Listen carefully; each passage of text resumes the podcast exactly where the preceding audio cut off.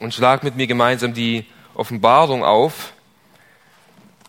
Das Buch der Offenbarung, Kapitel 1. Heute werden wir die Verse 12 bis 16 gemeinsam studieren. Offenbarung, Kapitel 1, die Verse 12 bis 16. Und dort schreibt Johannes, und ich wandte mich um, die Stimme zu sehen, die mit mir redete. Und als ich mich umgewandt hatte, sah ich sieben goldene Leuchter. Und inmitten der Leuchter einen gleich dem Sohn des Menschen, angetan mit einem bis zu den Füßen reichenden Gewand und an der Brust umgürtet mit einem goldenen Gürtel.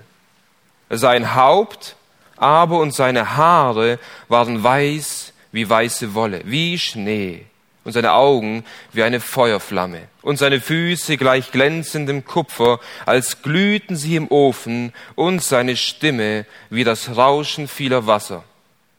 Und er hatte in seiner rechten Hand sieben Sterne, und aus seinem Mund ging hervor ein scharfes, zweischneidiges Schwert, und sein Angesicht war, wie die Sonne leuchtet in ihrer Kraft. Amen. Bevor wir tiefer in den Text hineinsteigen, will ich eine Frage in den Raum stellen.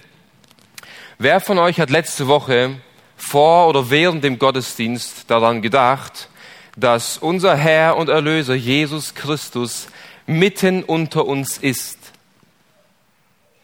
Was dachtest du, bevor du in den Gottesdienst kamst? Oder was dachtest du während dem Gottesdienst? Hast du einmal daran gedacht, dass nicht nur, dass wir uns jetzt als Gemeinde treffen, dass wir Lieder singen, dass wir die Predigt hören werden, sondern dass ganz speziell, dass Jesus Christus mitten unter uns sein wird? Oder auch heute Abend. Hast du daran schon gedacht, dass Jesus jetzt aktuell, gegenwärtig, mitten unter uns ist? Wisst ihr, dieser Gedanke ist äh, etwas befremdend für uns. Wieso? Weil wir Jesus nicht wirklich sehen können, nicht wahr? Aber es ist eine geistliche Wahrheit, eine geistliche Realität, dass Jesus Christus jetzt in diesem Augenblick mitten unter uns ist. Er hat seiner Gemeinde, er hat seinen Jüngern versprochen, dort wo zwei oder drei in meinem Namen versammelt sind, dort bin ich mitten unter ihnen. Das heißt, nur weil es eine geistliche Realität ist, die wir nicht wirklich sehen können mit unseren Augen, dennoch ist es eine Wahrheit, dass Jesus jetzt da ist. Hätten wir jetzt geistliche Augen, würden wir ihn sehen. Und genau das ist das, wovon Johannes hier schreibt, wenn er sagt, dass ich, dass ich jemanden sah, der mitten unter sieben goldenen Leuchtern wandelte. Wir werden später noch sehen, dass die sieben goldenen Leuchter die Gemeinden sind und dass Jesus Christus mitten unter ihnen ist und dass er in seiner Gemeinde wirkt, dass er etwas vollbringt, dass er handelt und dient in seiner Gemeinde. Jetzt aktuell. Und was er tut, ist so gewaltig. Jedes Mal, wenn wir uns versammeln, am Mittwoch oder am Sonntag, jedes Mal, wenn sich sein Volk versammelt, um ihm zu dienen, um ihn anzubeten, ist er mitten unter ihnen und er wirkt mächtige Dinge, währenddem wir uns treffen. Und wir haben letzte Woche gesehen, wie Johannes auf der Insel Patmos war, wie er davon berichtet hat, unter welchen Umständen er die Vision der Offenbarung bekommen hat, dass er ähm, auf einer Insel verbannt war aufgrund seines Glaubens, weil er dem Herrn Jesus Christus treu war und das Evangelium gepredigt hat, war er als Gefangener auf der Insel Patmos. Und am Tag des Herrn, das heißt am Sonntag, dort wo sich die Gemeinden in der Regel versammelt haben, hat er auf einmal eine Vision bekommen. Er war im Geist und Gott hat zu ihm gesprochen. Christus hat zu ihm gesprochen und die Stimme war so gewaltig wie eine Posaune, hat er gesagt. Und die Stimme sprach zu ihm, was du siehst, das sende den sieben Gemeinden in Asien. Und jetzt haben wir gelesen, nachdem Johannes diese Stimme gehört hat, wie die einer eine Posaune, wollte er sehen. Er hat bereits ge gehört, aber nicht gesehen. Und dann wollte er sich umdrehen, um zu sehen die Stimme, die mit ihm gesprochen hat. Das heißt, er, er, ging, er ging auf die Stimme zu. Und das Erste, was Johannes sieht, war, als ich mich umgewandt hatte, sah ich sieben goldene Leuchter. Nun, was ist mit den sieben goldenen Leuchtern gemeint? Eine Frage an euch. Was sind die sieben Leuchter? Die Gemeinden. Okay. Äh, Luise, wie, wie, kommst du darauf? Ist es eine Spekulation oder? Nee, so habe ich es immer gehört. So hast du. Okay, so hast du es immer gehört, nicht weiter hinterfragt. Wer, ja, rein? Sieben Geister. Okay. Sieben Leuchter sind sieben Geister. Ich denke, Luise hatte recht, die sieben Gemeinden, aber äh, weiß jemand, wieso es die sieben Gemeinden sind? Ja? Weil sie leuchten sollen. Steht es vielleicht irgendwo in der Bibel drin? Ja, Sigi? 1 Vers 20. Danke. In Kapitel 1 Vers 20, wieso ich das gefragt habe, ich, ich will, dass, dass wir lernen, die Bibel im Kontext zu lesen, denn die Bibel gibt oft selbst die Antworten auf diese Fragen. In Kapitel 1 Vers 20 erklärt Johannes und sagt, das Geheimnis der sieben Sterne, die du in meiner Rechten gesehen hast und die sieben goldenen Leuchter, Jetzt erklärt er, was das ist. Die sieben Sterne sind Engel der sieben Versammlungen und die sieben Leuchter sind sieben Versammlungen. Hier haben wir es schwarz auf weiß. Sieben Versammlungen. Ähm, und, und so müssen wir auch die Offenbarung lesen. Oftmals spricht die Offenbarung in Bildern und in, in, Symbolen. Und in der Regel erklärt die Offenbarung selbst, was diese Symbole bedeuten. Und wenn die Offenbarung diese Symbole nicht erklärt, dann müssen wir in die Schrift gehen und suchen, wo diese Symbole nochmal vorkommen. Und dort werden sie dann in der Regel erklärt. Und wenn selbst die gesamte Schrift diese Symbole nicht erklären, dann können wir davon ausgehen, dass wir hier bildlich diese Symbole erklären müssen. Aber wenn Johannes hier sagt, und ich sah sieben goldene Leuchter, dann sah er sieben Gemeinden, und zwar diese sieben Gemeinden, an denen er diesen Brief der Offenbarung hinschreiben soll. Das war das Erste, was er sah. Und dann in diesen sieben Leuchtern, in diesen Gemeinden, sah er inmitten der Leuchter einen gleich dem Sohn des Menschen. Und der Sohn des Menschen, das ist Jesus Christus. Das heißt, er sieht wie Jesus Christus inmitten von seinen sieben Gemeinden gegenwärtig ist und wirkt und handelt. Wie wir bereits gesehen haben, symbolisieren die sieben Gemeinden ähm, die, die gesamte Christenheit, die, die Gemeinde im, im Zeitalter der Gemeinde. Das heißt, auch wir sind hier eingeschlossen. Jesus Christus ist mitten unter uns. Und wir werden jetzt gleich insgesamt sechs Eigenschaften sehen oder sechs Bereiche, wie Jesus Christus inmitten seiner sieben Gemeinden wirkt und handelt und dient. Auch heute, auch am Sonntag. Und, und mein Ziel und mein Wunsch ist es, dass wir mehr und mehr verstehen und erkennen, wie gewaltig es ist, wenn wir uns treffen. Es ist nicht nur eine Versammlung von ein paar Menschen, die an einen Gott glauben und ihm anbeten wollen, sondern hier passiert viel, viel, viel mehr, als dass wir nur Christus anbeten. Er ist gegenwärtig und dient uns. Und ich hoffe sehr, dass wir mit Hilfe des Heiligen Geistes mehr verstehen und sehen können, wie genau Jesus inmitten seiner Gemeinden wirkt. Auf sechs Bereiche wollen wir eingehen, äh, wie Jesus wirkt. Und der erste Bereich ist, Jesus ist das Zentrum seiner Gemeinde. Jesus ist das Zentrum seiner Gemeinde. Hier wird berichtet, dass die sieben Leuchter golden sind. Und hier haben wir erstmal den Wert der Gemeinde. Das sind sieben goldene Leuchter und Gold ist ein, ein Edelstein. Gold ist ein sehr wertvolles Material. Und äh, im Orient oder damals zur Zeit des Alten und Neuen Testaments war Gold eines der wertvollsten ähm, Stoffe, die es gab. Und dass hier beschrieben wird, dass die Gemeinde golden ist, will uns aufzeigen, dass die, dass die Gemeinde wertvoll in den Augen Gottes ist. Sie ist wertvoll in den Augen Jesu Christi. Wieso? Weil er sein eigenes Blut vergossen hat. Weil er selbst Mensch wurde und ein makelloses Leben lebte und am Ende am Kreuz unschuldig gestorben ist, um für den Vater diese Braut zu erkaufen, die heilig und rein und makellos sei. Deswegen ist sie golden, deswegen ist sie so, so kostbar. Und hier haben wir auch eine Anspielung auf den, den Leuchter im, im Heiligtum der Stiftshütte. Auch dieser Leuchter war golden und auch dieser Leuchter im Alten Testament leuchtete. Genauso wie die sieben Leuchter hier. Und das ist die Funktion. Also der Wert der Gemeinde ist sehr kostbar und die Funktion der Gemeinde ist, sie leuchtet. Sie leuchtet in der Welt. Das ist die Funktion der Gemeinde. Und deswegen sagt Jesus auch zu seinen Jüngern in Matthäus 5, Vers 14, ihr seid das Licht der Welt. Wir als, als Gemeinde leuchten. Aber wir sind nur ein Ständer, nur, nur ein Leuchter, Das Licht, das durch uns leuchtet, ist das Licht des Evangeliums, ist das Licht von Jesus Christus. Denn er selbst sagt von sich, was sagt er? Ich bin das Licht der Welt. Wir als einzelne Personen, wir als Gemeinde leuchten nicht von uns aus. Wir produzieren kein Licht von uns selbst, sondern Jesus Christus ist die Quelle des Lichts. Er leuchtet durch uns in die Welt hinein. Deswegen sagt Johannes, äh, Paulus auch zu der Gemeinde in, in, in Philippi, dass wir inmitten eines verdrehten und verkehrten Geschlechts leuchten wie Lichter in der Welt. In Philippa Kapitel 2, Vers 15. Wir leuchten in dieser Welt. Wir reflektieren die Herrlichkeit von Jesus Christus. Und genau das ist, was, was Johannes auch weiter aufzeigen will. Er sah sieben goldene Leuchter und inmitten der Leuchter einen gleich dem Sohn des Menschen. Er ist in der Gemeinde und er gibt der Gemeinde den Wert. Er ist es, der, der die Gemeinde leuchten lässt, weil er inmitten seiner Gemeinde ist. Er gibt die Kraft der Gemeinde weiter. Er gibt den Wert der Gemeinde weiter und er leuchtet durch die Gemeinde.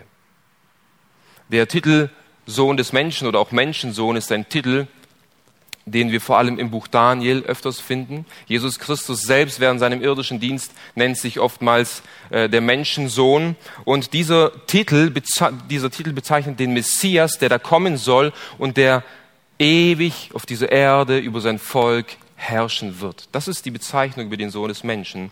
Lass uns gemeinsam Daniel Kapitel 7 aufschlagen. Wir werden heute immer wieder in das Buch Daniel und Hesekiel springen weil Daniel und Hesekiel ähnliche Visionen hatten wie Johannes in der Offenbarung. Daniel Kapitel 7 ab Vers 13.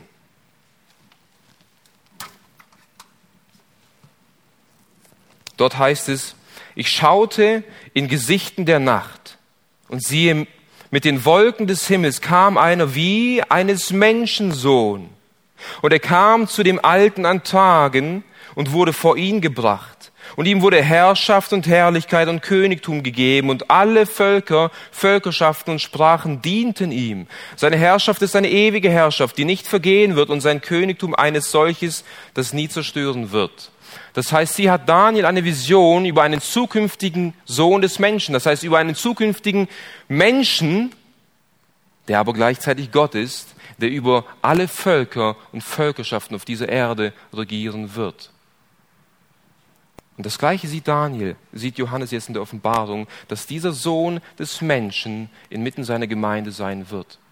Und dieser Sohn des Menschen kann nur Jesus Christus sein, denn er war es, der eines Tages in, in einem Punkt der Menschheitsgeschichte auf diese Erde kam und Mensch wurde und gleichzeitig Gott blieb, der gestorben ist und auferstanden ist und jetzt zu Rechten des Vaters sitzt, als Gott Mensch. Und diesen Gottmenschen sieht Johannes jetzt im Himmel verherrlicht, wie er inmitten seiner Gemeinde herrscht.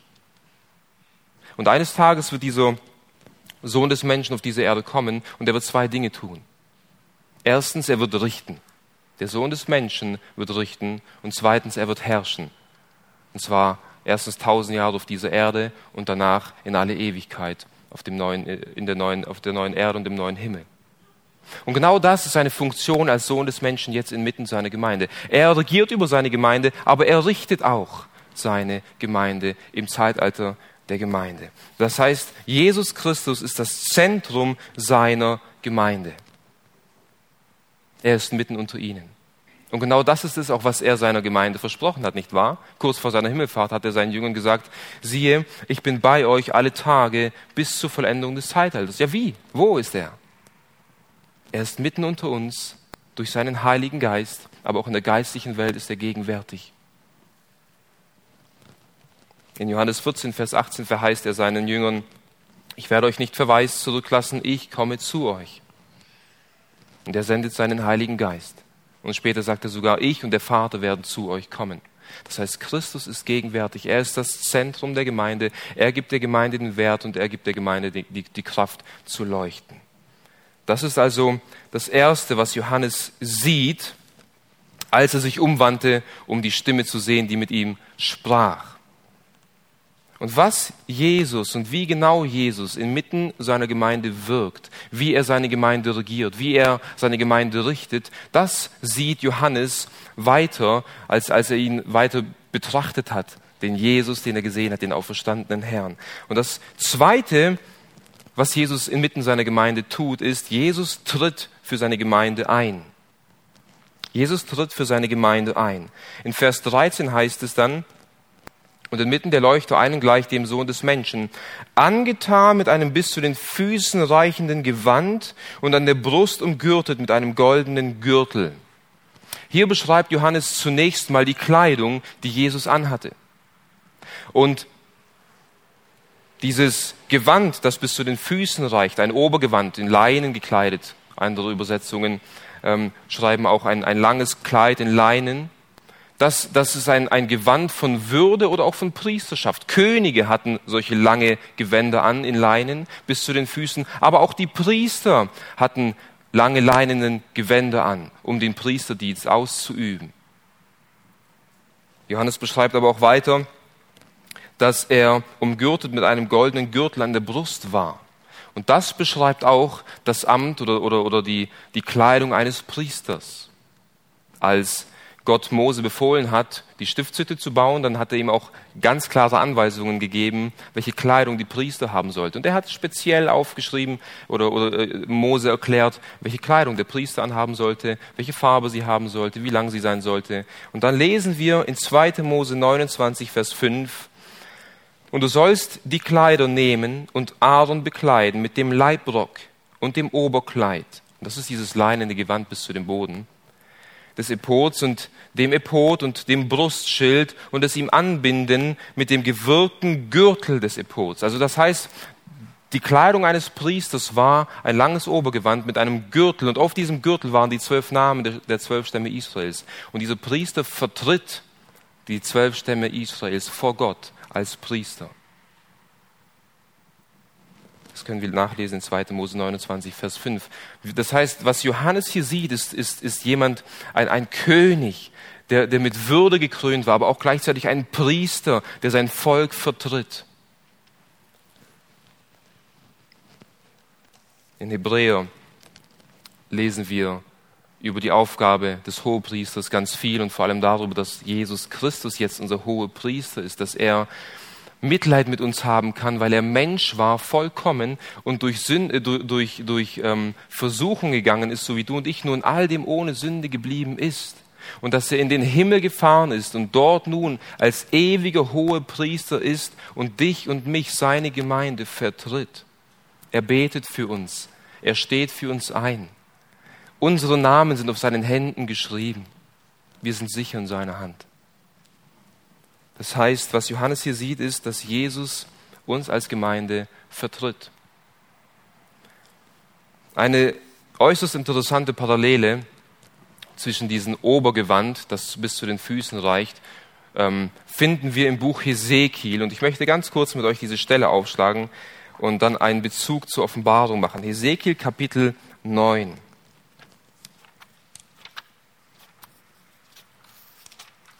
Hier zeigt Gott Hesekiel die Gräueltaten, welches das Volk Israel in Israel tut und vor allem, was die Priester für Gräueltaten tun. Und Gott sagt zu Hesekiel, ich werde das Volk richten, ich werde die Priester richten, ich werde Gericht senden. Und dann lesen wir in Hesekiel Kapitel 9 ab Vers 2 und siehe, sechs Männer kamen auf dem Weg von, vom oberen Tor, das nach Norden sieht, jeder mit seinem Werkzeug zum Zerschlagen in seiner Hand. Also sechs Männer kamen, um in diese Stadt zu gehen und, und das Volk zu richten. Und dann heißt es dort weiter, und ein Mann war in ihrer Mitte in Leinen gekleidet. Und hier ist das Wort, das die, dieses Obergewand bis zu den Füßen reicht. In Leinen gekleidet mit einem Schreibzeug an seiner Hüfte. Und sie kamen und stellten sich neben den kupfernen Altar. Und die Herrlichkeit des Gottes Israel erhob sich von dem Cherub, über dem sie war, zur Schwelle des Hauses hin, und er rief mit dem in Leinen gekleideten Mann, der das Schreibzeug an seiner Hüfte hatte. Und der Herr sprach zu ihm, geh mitten durch die Stadt, mitten durch Jerusalem, und mache ein Zeichen an die Stirn der Leute, die seufzen und jammern über alle Gräuel, die in ihrer Mitte geschehen. Das heißt, dieser Mann in leinenen Kleidern soll durch die Stadt gehen und all diejenigen, die, die über die Sünde sich beschweren und über die Sünde klagen, all diejenigen, die fromm sind, die soll er markieren mit einem Siegel an der Stirn. Und dann heißt es in Vers 5, und zu jenen sprach er vor meinen Ohren, geht hinter ihm her durch die Stadt und schlagt, eure Augen verschonen nicht und erbarme euch nicht, mordet bis zur Vertilgung. Aber diejenigen, die versiegelt waren, diejenigen, die gekennzeichnet waren von dem Mann in leinenen Kleidern, diese sollten nicht gerichtet werden. Und jetzt schlagt mit mir bitte gemeinsam Offenbarung Kapitel 7 auf, wo wir fast eins zu eins eine selbe Situation finden, äh, nachdem das sechste Siegel, das heißt nachdem Gericht über die Erde ausgegossen wurde, nachdem das sechste Siegel geöffnet wurde, lesen wir in Offenbarung Kapitel 7, Vers 2. Und ich sah einen anderen Engel von Sonnenaufgang heraufsteigen, der das Siegel des lebendigen Gottes hatte. Und er rief mit lauter Stimme den vier Engeln zu, denen es gegeben worden war, die Erde und das Meer zu beschädigen, und sagte, beschädigt nicht die Erde, noch das Meer, noch die Bäume, bis wir die Knechte unseres Gottes an ihren Stirnen versiegelt haben. Und dann Kapitel 9, Vers 4. Und ihnen wurde gesagt, dass sie nicht das Gras der Erde, noch irgendetwas Grünes, noch, irgendet, noch irgendein Baum beschädigen sollen, sondern die Menschen, die nicht das Siegel Gottes in ihrer Stirn haben. Wir haben hier eins zu eins dieselbe Situation wie Hesekiel damals. Gott richtete sein Volk aufgrund der Gräueltaten und aufgrund der Sünden, aber diejenigen, die ihm treu waren, die wurden verschont. Und hier in Offenbarung in der Zukunft, wo, wo die Siegel geöffnet werden, wo die Erde gerichtet wird, werden auch diejenigen verschont, die Gott treu sind, die mit dem Siegel versiegelt wurden. Und zwar derjenige, der in leinenen Kleidern war, er versiegelte sie. Und jetzt zurück zu unserer Stelle. Johannes sieht einen Mann in leinenen Kleidern bis zu dem Boden, ein Priester, ein König. Er ist es, der dich und mich versiegelt hat mit dem Heiligen Geist. Er ist es, der dich und mich vor dem Zorn Gottes bewahrt und gerettet hat. Er ist es, der stellvertretend für dich und für mich den Zorn des Vaters aufnahm, um uns zu retten vor dem Gericht. Es war im Alten Testament so, es wird in der Zukunft so sein und es ist gegenwärtig so, dass Jesus Christus uns vertritt vor dem Vater dass er dein und mein Platz eingenommen hat und dass er uns nun versiegelt hat, dass uns das Gericht Gottes nicht mehr treffen muss. All diejenigen, die nicht versiegelt sind mit dem Heiligen Geist, all diejenigen, die in der Zukunft nicht versiegelt sein werden, die werden von Gott gerichtet werden. Aber Jesus Christus ist mitten in seiner Gemeinde und er vertritt sie, er bewahrt sie und er hat sie versiegelt. Und das ist das, was Johannes hier sieht in seiner Offenbarung. Jesus ist unser großer hoher Priester. Das ist das Zweite, was Johannes sieht. Eine dritte und weitere Handlung, die Jesus in seiner Gemeinde durchführt, ist, Jesus reinigt seine Gemeinde. Also Jesus ist inmitten seiner Gemeinde, Jesus vertritt seine Gemeinde und drittens, Jesus reinigt seine Gemeinde. Offenbarung Kapitel 1 ab Vers 14. Sein Haupt aber und seine Haare waren weiß wie weiße Wolle, wie Schnee und seine Augen wie eine Feuerflamme und seine Füße gleich glänzendem Kupfer, als glühten sie im Ofen und seine Stimme wie das Rauschen vieler Wasser. All die Dinge, die Johannes hier versucht zu beschreiben, sind Beschreibungen von Dingen, die rein sind, die heilig sind, die vollkommen sind. Weiß wie weiße Wolle, wie Schnee, Feuerflammen, Kupfer, das glüht wie im Ofen. All das sind Beschreibungen von Dingen, die Herrlichkeit haben, die wertvoll sind, die rein sind, die kostbar sind. Sie beschreiben Glanz und Herrlichkeit und Reinheit. Und Johannes sieht Jesus jetzt, zunächst hat er seine Kleidung beschrieben und jetzt beschreibt er sein, seine Erscheinung, beschreibt er seine Erscheinung. Und das erste, was er hier beschreibt, ist sein Haupt und seine Haare. Und wie waren sie? Sie waren weiß wie weiße Wolle und wie Schnee. Und hier bezieht sich Johannes direkt auf eine Bibelstelle aus Daniel, Kapitel 7. Daniel hat eine ähnliche Vision über Gott, den Vater. Lasst uns hier gemeinsam Daniel 7 aufschlagen. Wir müssen diese Parallelen immer wieder ziehen. zu Daniel und Hesekiel. Um mehr zu begreifen, wie herrlich und wie unendlich kostbar Jesus Christus ist. Daniel Kapitel 7, Vers 9. Und hier sieht Daniel nicht den Sohn des Menschen, sondern hier sieht Daniel Gott den Vater. Ich schaute, bis Throne aufgestellt wurden und ein Alter an Tagen sich setzte. Sein Gewand war weiß wie reine Wolle. Sein Gewand war weiß wie Schnee und das Haar seines Hauptes wie reine Wolle. Sein Thron Feuerflammen, dessen Räder ein loderndes Feuer. Und dann wird beschrieben, wie äh, Gott Gericht ausübt über alle Völker und Nationen. Hier wird Gott der Vater beschrieben, und zwar wie sein Haupt und seine Haare weiß wie Wolle. Und Jesus wird in der Offenbarung genauso beschrieben. Das heißt, Jesus ist dem Vater gleich. Und über den Vater wird hier gesagt, ein Alter an Tagen. Und damit wird nicht gemeint, dass, dass Gott, der Vater, wie ein alter Mann auf seinem Thron sitzt mit weißem Haar. Das ist nicht das, was Daniel hier sieht, sondern mit diesen Worten beschreibt er Gottes Ewigkeit und Gottes Herrlichkeit. Ein Alter an Tagen. Er hat keinen Anfang und kein Ende. Seine Präexistenz, seine Ewigkeit und seine Herrlichkeit durch, diese, durch diesen Begriff, dass er äh, Haare hat, weiß wie Wolle. Und Johannes sieht Jesus genau so und damit will er deutlich machen, Jesus existiert seit Ewigkeit und er ist dem Vater gleich in allem. Deswegen heißt es in Johannes 14, Vers 9 auch, wer mich sieht, der sieht den Vater. Wer Jesus sieht, sieht den Vater. Und das sieht Johannes hier und das will er uns mitgeben.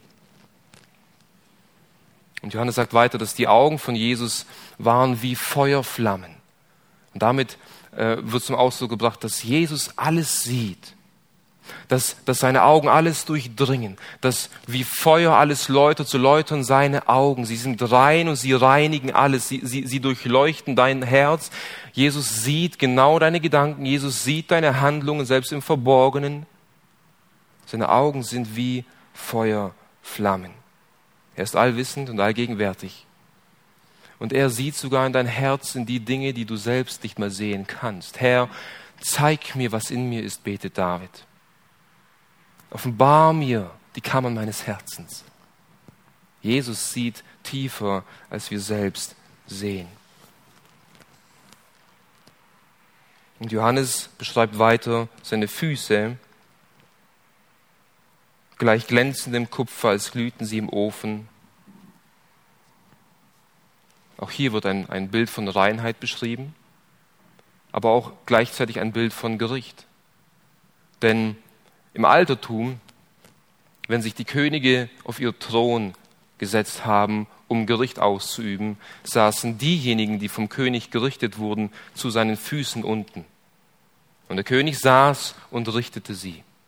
Und hier haben wir in gewisser Weise ein Bild davon, wie Jesus Christus inmitten seiner Gemeinde wandelt und seine Gemeinde auch richtet, wie er sie reinigt und läutert durch seine feuerflammenden Augen und durch seine äh, kupferglühenden Füße. Und dass sie wie im Ofen glühen beschreibt, beschreibt äh, er ist aktiv, er wandelt mitten in seiner Gemeinde und er führt Gericht aus, er züchtigt, er er, er führt Gemeindezucht aus inmitten seiner Gemeinde. Er richtet diejenigen, die unbußfertig sind. Dort, wo Sünde herrscht, deckt er es auf. Und er schließt die unbußfertigen Sünder aus der Gemeinde aus. Er ist es, der seine Gemeinde, er ist es, der seine Braut heiligt und reinigt. Jesus Christus ist es. Verstehen wir? Wir sehen immer nur das Äußerliche. Ja, Gott hat Älteste eingesetzt und Diener eingesetzt und wir führen im Auftrag Gottes die Gemeinde an. Aber Christus ist es, der gegenwärtig in seiner Gemeinde all diese Dinge wirkt durch seine Knechte. Und wie heiligt und reinigt er seine Gemeinde? Durch sein Wort, nicht wahr? Das lesen wir weiter. Und seine Füße gleich glänzen im Kupfer, als glühten sie im Ofen, und seine Stimme wie das Rauschen vieler Wasser. Er hörte auch noch gleichzeitig eine Stimme und Gottes Wort, Gottes Stimme, die Stimme von Christus, sein Wort, reinigt und heiligt und richtet die Gemeinde. Wir können davon ausgehen, dass Johannes, der auf der Insel Patmos sich befunden hat, hier an, an die peitschenden Wellen vom Meer dachte, wie sie gegen die Festung geschleudert wurden. Und diese Stimme, die er gehört hatte, war wie das Rauschen vieler Wasser. Ist es nicht so, dass uns die Schrift immer wieder aufzeigt, dass Gottes Wort seine Gemeinde reinigt? Nicht wahr? Jesus selbst betet in Johannes 17, Vers 17, Herr, heilige sie durch die Wahrheit, dein Wort ist Wahrheit.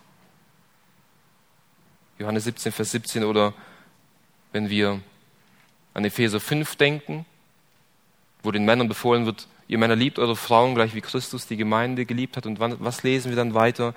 Damit er sie heiligte, sie reinigen durch die Waschung mit Wasser durch das Wort. Epheser 5, Vers 26.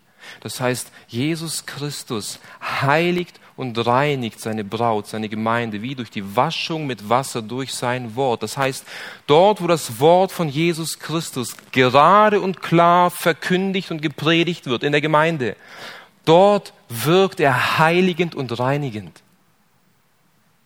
Dort deckt er Sünde auf, dort überführt er von Sünde, dort ermutigt und tröstet er. Dort rundet er Kanten ab, dort glättet er Ecken, dort schafft er Versöhnung, dort schafft er Frieden. Aber auch gleichzeitig entfernt er den Sauerteig aus der Mitte der Gemeinde. Und all das wirkt er durch sein Wort, durch die Stimme von Jesus Christus, die gehört wird. Das heißt, Jesus Christus ist mitten in seiner Gemeinde und er reinigt sie. Das vierte, was Johannes sieht, wie Jesus inmitten seiner Gemeinde wandelt, ist, Jesus regiert in seiner Gemeinde. In Vers 16 sagt Johannes weiter, und er, also Jesus, hatte in seiner rechten Hand sieben Sterne. Sieben Sterne. Was sind die sieben Sterne? Wie bitte? Die Engel. Wieder Vers 20, nicht wahr? Dort erklärt Johannes, was die sieben Sterne sind. Die sieben Sterne sind Engel der sieben Gemeinden. Das erklärt uns Johannes. Und nun, dieses griechische Wort, das hier für Engel verwendet wird, Angelo, bedeutet Bote. Bote. Und in den meisten Fällen, wo dieses Wort im Neuen Testament verwendet wird, Angelo, Bote, wird ein, ein himmlisches Wesen gemeint. Ein, ein Bote, das von Gott aus dem Himmel auf diese Erde kommt, um den Menschen eine Botschaft zu bringen. Aber an manchen Stellen in der Bibel, wo dieses Wort Bote verwendet wird, werden auch menschliche Boten gemeint. Das heißt, ein König schickt einen Boten in eine Stadt, um eine Botschaft zu verkündigen. Sehr selten kommt dieser Begriff auf einen menschlichen Boten, aber es, es gibt diese Stellen, zum Beispiel in Jakobus Kapitel 2, Vers 25. Und wir werden in der Auslegung der Offenbarung, wenn wir auch die sieben Sendschreiben studieren werden, auslegen, dass es hier nicht um Engelwesen geht, um, um, um himmlische Boten, sondern um irdische Boten, Boten Gottes, die die Gemeinden repräsentieren. Leiter der Gemeinden, die Gott eingesetzt hat. Wieso? Lege ich die Offenbarung so aus, dass wir hier nicht von, von himmlischen Boten ausgehen, sondern von irdischen Boten.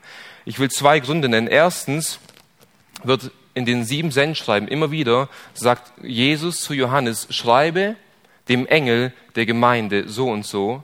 Und dann soll Johannes dem Engel in der Gemeinde Ephesus zum Beispiel schreiben, tu Buße von deinen Sünden. Engel im Himmel, die nicht gefallen sind, können nicht sündigen und können keine Buße tun. Ich möchte mit euch ähm, dies belegen. Lass uns Offenbarung Kapitel 2 lesen. Dort heißt es, dort sagt Jesus zu Johannes, dem Engel der Versammlung in Ephesus schreibe, also dem Boten in Ephesus. Dies sagt der, der sieben Sterne in seiner Rechten hält, der inmitten der sieben goldenen Leuchter wandelt. Ich kenne deine Werke und deine Arbeit und dein Ausharren und weiß, dass du Böse nicht ertragen kannst. Und du hast die geprüft, die sich Apostel nennen und es nicht sind und hast sie als Lügner befunden. Und du hast Ausharren und hast getragen um meines Namens willen und bist nicht müde geworden. Aber ich habe gegen dich. Und hier spricht Gott durch Johannes zu dem Boten, zum Engel der repräsentativ für die Gemeinde dasteht. Er spricht nicht zu der Gemeinde, sondern zu dem Boten. Aber ich habe gegen dich, dass du deine erste Liebe verlassen hast. Gedenke nun, wovon du gefallen bist und tu Buße. und das finden wir in fast allen Sendschreiben, dass der Engel, der Bote, an den dieses Wort gerichtet wird, Buße tun soll. Das ist der erste Grund, wieso wir denken, wieso ich denke, und ich hoffe, dass ihr hier mitgehen könnt, dass Johannes hier zu einem menschlichen Boten, einen Leiter der Gemeinde, der stellvertretend für die Gemeinde steht, diese Botschaft bringen soll. Ein zweiter Grund ist der, dass es wenig Sinn macht, dass Johannes von Jesus eine Botschaft bekommt und Johannes soll mit dieser Botschaft zu einem Engel gehen und diesem Engel diese Botschaft verkündigen, damit dieser Engel wiederum zu der Gemeinde kommt, um der Gemeinde diese Botschaft weiterzusagen. Viel mehr Sinn macht es, dass Jesus hier Johannes eine Botschaft gibt und Johannes soll zu dem Leiter, zu dem, der die Gemeinde repräsentiert, zu dem Boten gehen und ihm die Offenbarung geben, die Sendschreiben geben. Und deswegen gehen wir davon aus, dass wenn hier von den Engeln geredet ist, von diesen Boten, dass es irdische Boten waren, die die Gemeinde repräsentierten. War das klar soweit? War das verständlich? Und was Johannes hier sieht, ist wunderbar und herrlich. Er sagt, und er, also Jesus, hatte in seiner rechten Hand sieben Sterne. Das heißt, diese Boten, diese Leiter der Gemeinde waren in der rechten Hand von Jesus Christus. Und das bedeutet einerseits, sie sind sicher in seiner Hand. Sie sind sicher in Jesu Hand. Aber darüber hinaus, was uns dieses Bild, dieses Symbol sagen will, ist, dass Jesus Christus Herrschaft und Macht und Autorität über diese Engel ausübt. Denn die rechte Hand ist sowohl im Alten als auch im Neuen Testament immer wieder ein Zeichen von Macht und Autorität. David sagt zum Beispiel im Psalm 110, Vers 1, der Herr sprach zu meinem Herrn, setze dich zu meiner Rechten. Oder wir lesen in Hebräer Kapitel 1, Vers 3 über Jesus, dass er sich gesetzt hat zu Rechten der Majestät in der Höhe. Also die rechte Hand, der rechte Platz beschreibt Macht und Autorität und Majestät. Das heißt, Christus regiert über die Boten. Er regiert über die Leiter der Gemeinde und er regiert die Gemeinden durch die Leiter der Gemeinden. Er hat die Kontrolle. Er ist das Haupt seiner Gemeinde, laut Kolosser, wie wir in den letzten Wochen und Monaten studiert haben. Er hat das Sagen in seiner Gemeinde. Christus hat Hirten in seine Gemeinde eingesetzt. Dennoch lesen wir in 1. Petrus 5, Vers 4, dass er der Oberhirte ist. Nicht wahr? Christus regiert über seine Gemeinde. Und er hat auch festgelegt, wie seine Gemeinde zu leiten ist. Er hat festgelegt, was in seiner Gemeinde zu tun ist und was nicht. Wir als Gemeinde sind dazu aufgerufen, das Evangelium zu predigen. Wir sind dazu aufgerufen, Gemeinschaft zu haben. Wir sind dazu aufgerufen, das Brot zu brechen und zu beten. Wir sind dazu aufgerufen, in die Welt hinauszugehen, um das Evangelium zu predigen. Wir sind nicht dazu aufgerufen, hier zu tun und zu lassen, was wir wollen. Die Musik ist nicht das, wie, also die, wir, wir, wir selbst können nicht entscheiden, welche Musik wir tun. Wir selbst können nicht entscheiden, welche Dinge wir predigen. Wir richten uns nach dem Wort Gottes. Und so wie sein Wort uns lehrt und zeigt, was wir predigen sollen, wie wir uns verhalten sollen, wie wir die Musik machen sollen, welcher Inhalt in der Musik sein soll, so wollen wir in seiner Gemeinde auch leben und handeln. Er ist es, der in seiner Gemeinde regiert. Er ist es, der das Sagen in seiner Gemeinde hat. Es ist das Haus des lebendigen Gottes, der Grundpfeiler und die Wahrheit, der Pfeiler der Wahrheit. Laut 1 Timotheus Kapitel 3. Und wenn wir mal nicht so handeln, wie Jesus es in seinem Wort uns gebietet, dann ist er mitten unter uns und er wird uns zurechtweisen, er wird uns richten und er wird, er wird dafür Sorge tragen, dass seine Gemeinde feststeht und er wird sie heiligen und läutern, wie wir bereits gesehen haben. Johannes fährt fort und beschreibt weiter, dass aus seinem Mund ein scharfes, zweischneidiges Schwert hervorgeht. Und das ist eine weitere Handlung, die Jesus in seiner Gemeinde tut. Jesus richtet alle Feinde seiner Gemeinde dass der Begriff ein zweischneidiges Schwert finden wir immer wieder im Neuen Testament und das ist ein Begriff für das Wort Gottes. Nicht wahr? In Hebräer Kapitel 4, Vers 12 wird gesagt, dass das Wort Gottes lebendig und schärfer ist als jedes zweischneidige Schwert. Auch in der Waffenrüstung aus Epheser Kapitel 6 wird gesagt, dass das Wort Gottes, dass, dass das Schwert von diesem Soldaten das Wort Gottes ist. Das heißt, Jesus Christus richtet durch sein Wort alle Nationen, alle Feinde von ihm und alle Feinde seiner Gemeinde.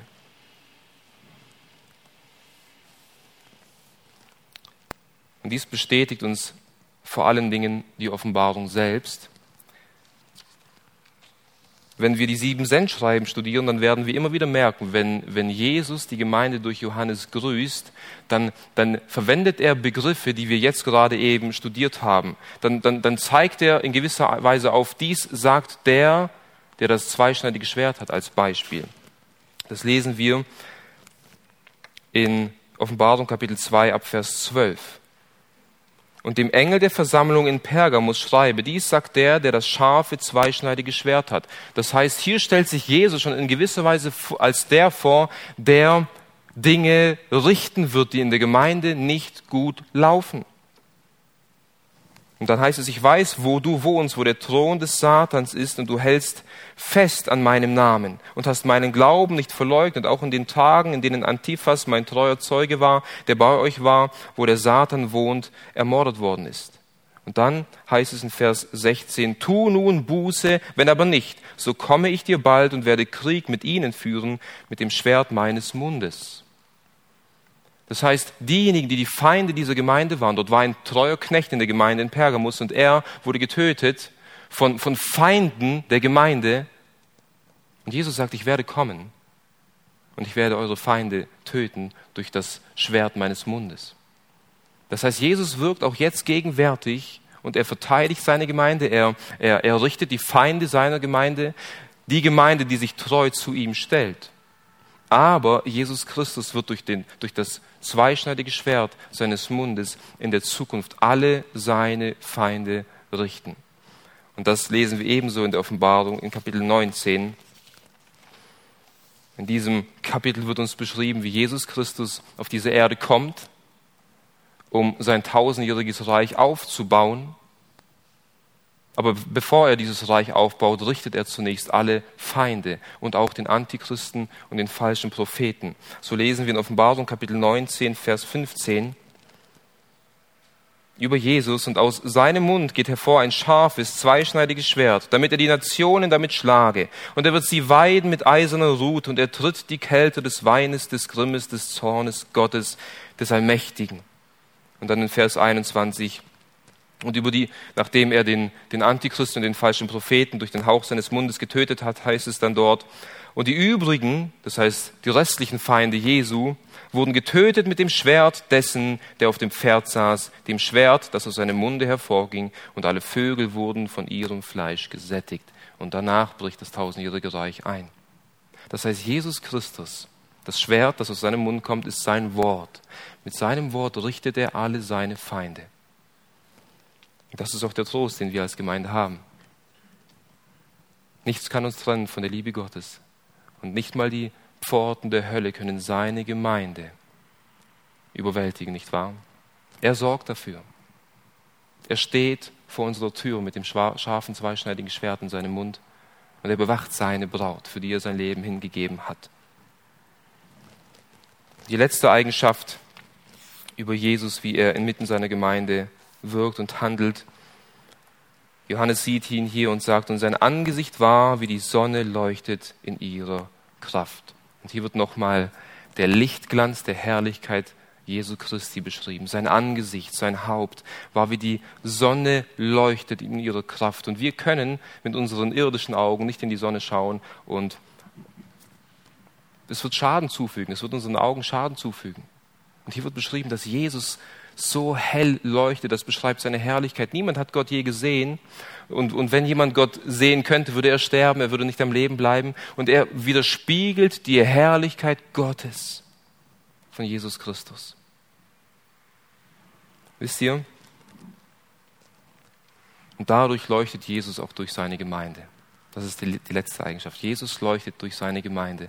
Denn Johannes zitiert hier einen Vers aus dem Alten Testament, aus dem Buch Richter, Richter Kapitel 5, Vers 31. Und es ist ein interessantes Kapitel, denn hier ist die Richterin Deborah, durch die Gott seinem Volk Rettung verschafft hat. Durch die Richterin Deborah wurden die Kanaaniter äh, besiegt und die Richterin Deborah hat das Volk Israel in gewisser Weise wieder Ruhe verschafft. Und dann hat diese Richterin ein Lied gesungen. Und dann heißt es dort in Richter Kapitel 5, Vers 31, aber die ihn lieben, seien wie die Sonne aufgeht in ihrer Pracht. Wir singen auch ein Lied, nicht wahr? Die Gott lieben, werden sein wie die Sonne, die aufgeht in ihrer Pracht, die aufgeht in Kraft. Diesen Vers zitiert Johannes hier in gewisser Weise und projiziert ihn auf Jesus und sagt, Jesus, sein Angesicht leuchtet wie die Sonne in Kraft. Und all diejenigen, die errettet wurden, die wiedergeboren wurden, all diejenigen, die Christus und Gott lieben, werden leuchten wie die Sonne in ihrer Kraft. Christus leuchtet durch uns in die Welt hinein, wie wir auch zu Beginn schon gesehen haben. Wir sind Leuchter in dieser Welt. Er hat durch den Lichtglanz seines Evangeliums in unsere Herzen hineingeleuchtet und hat es Licht werden lassen. Und jetzt können wir dieses Licht weiter in die Welt hinein projizieren. Das tun wir gegenwärtig in gewisser Weise, aber wir werden es auch in der Zukunft tun, so sagt Jesus selbst in Matthäus 13, Vers 43, dass wir, wenn Jesus Christus wiederkommen wird, um sein Reich aufzubauen, dann werden wir leuchten wie die Sonne in ihrer Kraft. Das heißt, Jesus Christus leuchtet durch seine Gemeinde. Das tut er gegenwärtig, indem er sie reinigt, indem er sie heiligt, indem er sie beschützt und bewahrt, indem er sie rein und untadelig vor, seinem, vor dem Angesicht seines Vaters hinstellt. Und wisst ihr, am Ende der Offenbarung wird uns beschrieben, wie das neue Jerusalem sein wird, die neue, der neue Himmel und die neue Erde. Und dort wird es beschrieben, dass es weder Mond noch Sonne geben wird, um uns Menschen zu leuchten, nicht wahr? In Offenbarung 21, Vers 23. Und die Stadt, also das neue Jerusalem, bedarf nicht der Sonne noch des Mondes, damit sie ihr scheinen. Wieso nicht? Denn die Herrlichkeit Gottes hat sie erleuchtet und ihre Lampe ist das Lamm, Jesus Christus. Er wird im neuen Jerusalem unser Licht sein. Er wird leuchten. Das, was den neuen Himmel und die neue Erde beherrschen und beleuchten wird, wird das Lamm sein, die Herrlichkeit Gottes, Christus. Er wird alles beleuchten. Er wird das Zentrum sein. Er wird das Objekt der Anbetung sein. Ihn werden unsere Augen beständig betrachten und unser Begehren und unser Verlangen wird es beständig sein, ihn zu suchen und ihn anzubeten, bei ihm zu sein. Er wird das Licht sein, das Lamm Gottes, die Herrlichkeit Gottes. Und so hat Johannes diese Offenbarung von Jesus gesehen, inmitten seiner Gemeinde. Das müssen wir immer wieder neu betonen. Er sieht ihn in seiner Gemeinde. Und diese Dinge, die er dann gesehen hat, diese Dinge vollbringt Jesus in seiner Gemeinde. Nun, wenn Jesus Christus gegenwärtig in seiner Gemeinde ist, wenn er das Zentrum seiner Gemeinde ist, sollten wir dann nicht viel mehr mit diesem Bewusstsein zusammenkommen, dass Christus gegenwärtig ist, dass es nicht nur einfach eine Versammlung von uns als Gemeinde ist, sondern dass wir uns zu ihm hin versammeln? Wenn er in seiner Gemeinde als hoher Priester ist und uns mit Gott vermittelt, sollten wir dann nicht viel mehr die Gemeinschaft mit ihm suchen im Gebet, während den Gebetsstunden, während den, während den Gottesdiensten? Wenn Jesus inmitten seiner Gemeinde ist und uns reinigen will durch sein Wort, sollten wir dann nicht unsere ganze Aufmerksamkeit auf das Wort Gottes richten, dem Wort Gottes aufmerksam zuhören, das Wort Gottes lesen und beten und predigen, wie wir es bereits schon tun, damit er uns immer mehr heiligt und reinigt, damit wir seine Herrlichkeit in dieser Welt mehr und mehr ausstrahlen und leuchten. Das ist die Funktion von uns als Gemeinde und er befähigt uns dazu. Und wenn Jesus Christus der Richter von all den Gottlosen ist und von all seinen Feinden, von den seinen Feinden seiner Braut, sollten wir dann nicht getrost sein und voller Zuversicht, egal was kommt, egal was in dieser Welt gerade passiert, Egal ob es Corona ist, egal ob es, ob es Gender ist, egal ob es Homosexualität ist oder sonstige Dinge. Auch wenn es noch so düster erscheint um uns herum, Christus bewahrt seine Braut, bis er wiederkommt. Das ist die Hoffnung, die wir haben. Das ist der Trost, den Johannes hier bekommen hat, als er ihn gesehen hat. Aber nicht nur ein Trost, wir werden nächste Woche noch sehen, wie die Reaktion von Johannes war, als er Jesus sah. Er fiel nieder wie tot. Er fiel nieder wie tot weil er das, was er sah, nicht ertragen konnte in seinem Körper. Sein menschlicher, physischer Leib war zu schwach, als dass er diese himmlische und herrliche Erscheinung ertragen konnte. Aber wir werden auch sehen, wie Jesus ihn dann tröstete und ihn mit seiner Rechten berührte und ihn aufrichtete. Und ich hoffe sehr, dass wir ein wenig mehr Einblick in die Herrlichkeit von Jesus bekommen haben und vor allem auch darin, was er tut inmitten seiner Gemeinde. So viel zum Wort Gottes für heute Abend.